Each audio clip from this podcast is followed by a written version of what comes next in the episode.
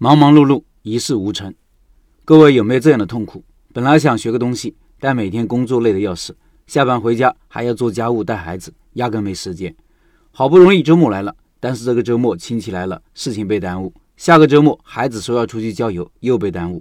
反正一件事情总是被各种事情耽误。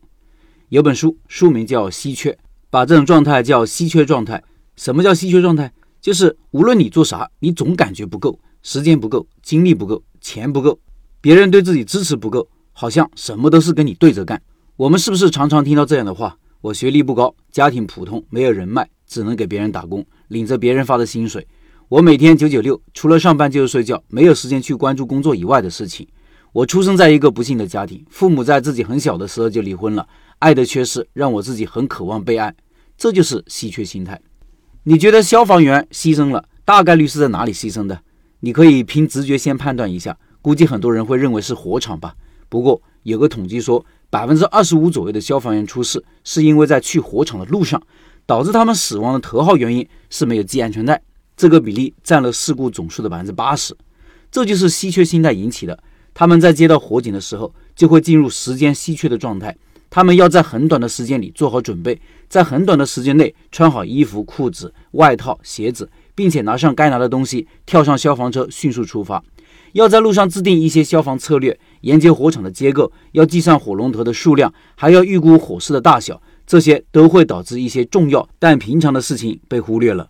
当你脑子里有一个很紧急的事情要做的时候，最重要的事情往往被忽略，因为紧急的事情很吸引我们的注意力，占用了我们的大脑。但是重要的事情不紧急，就可能被忽略。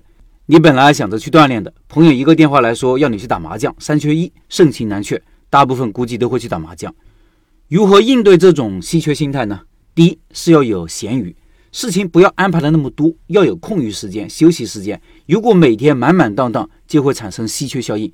书里有个手术室的例子，说的是一家医院本来有三十二个手术室，医院生意很好，每天手术室都安排的满满当当，但每天也不得不接待一些紧急的手术。这样导致的问题特别多，因为一旦有紧急的手术安排进来，原先安排好的手术就要推迟，然后所有的工作就会打乱，医生很痛苦、很焦虑，导致事故率也提高。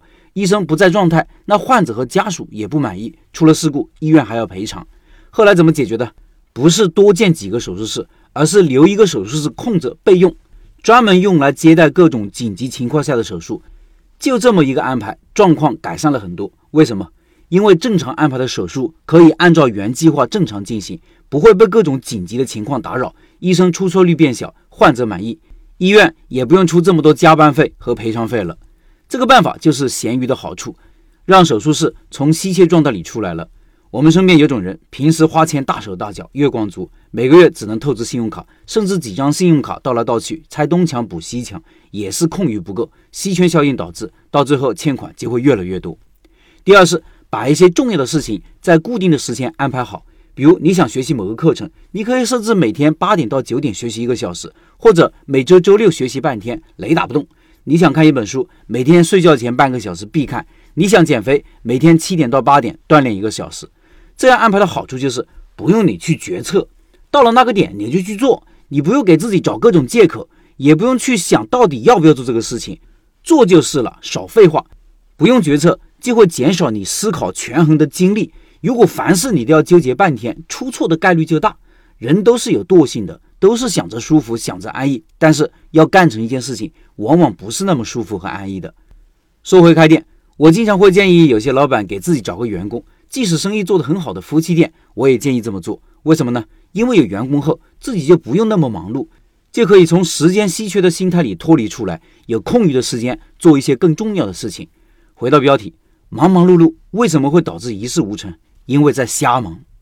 最后，我的新书《如何开一家小而美的店》上市了，可以到我的抖音号里购买。我对接的是机械工业出版社的官方旗舰店，优惠力度大，保证正版。抖音里搜索“开店笔记”就可以找到我了，找到第一个顶字的视频，点开就可以看到购买链接。